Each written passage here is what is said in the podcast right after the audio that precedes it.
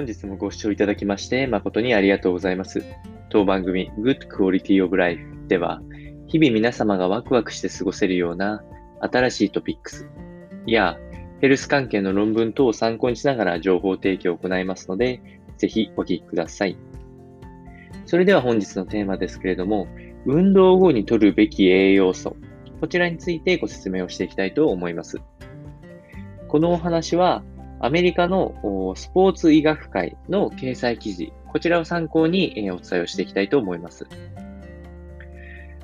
今回の大きなトピックスは、運動後に食物摂取を行うことがお勧めされておりますけれども、できれば炭水化物単独だけではなくて、タンパク質も合わせて摂ることがお勧めをされております。この理由は、えー、端的でして、えー、運動によって筋肉消費、えー、筋肉繊維が切れて、え疲労を重ねるんですけれども、ここに対して、え筋肉の回復が行われますと。その時に炭水化物があると、えグルコースの取り込みが素早く行われますので、えもともと回復量が高まると言われているんですけれども、さらにここにタンパク質を一定程度、え足すことによって、まあ、ロイシンなどのアミノ酸の効果でインスリン分泌が促進されます。このインスリンのレベルが上がることで、えー、グルコースの取り込みが増加するという仕組みがあるので、炭水化物単体で取るよりも非常に効果的に、えー、筋肉のリカバリーができるというふうに言われておりますので、こちらがお勧めとなっております。まあ、ただし注意点がありまして、えー、この効果っていうものが、あいくつかの論文を確認していくと、必ずしもその優位性っていうのが認められないというような現状であります。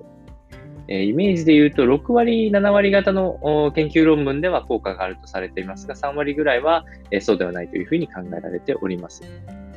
まあ、それらを考慮してでも、えー、運動後には積極的なエネルギー摂取、例えばご飯を食べていくとか、バナナを食べていくとかっていうのは非常に効果的でありますし、それに加えて今コンビニ等でも、えー、手軽にタンパク質を取れる食品が増えておりますので、そちらをどんどん取っていくっていうのは、えー、一定程度効果があるのではないかと思いますので、えー、こちらを参考に運動後、食事をとってみてはいかがでしょうか。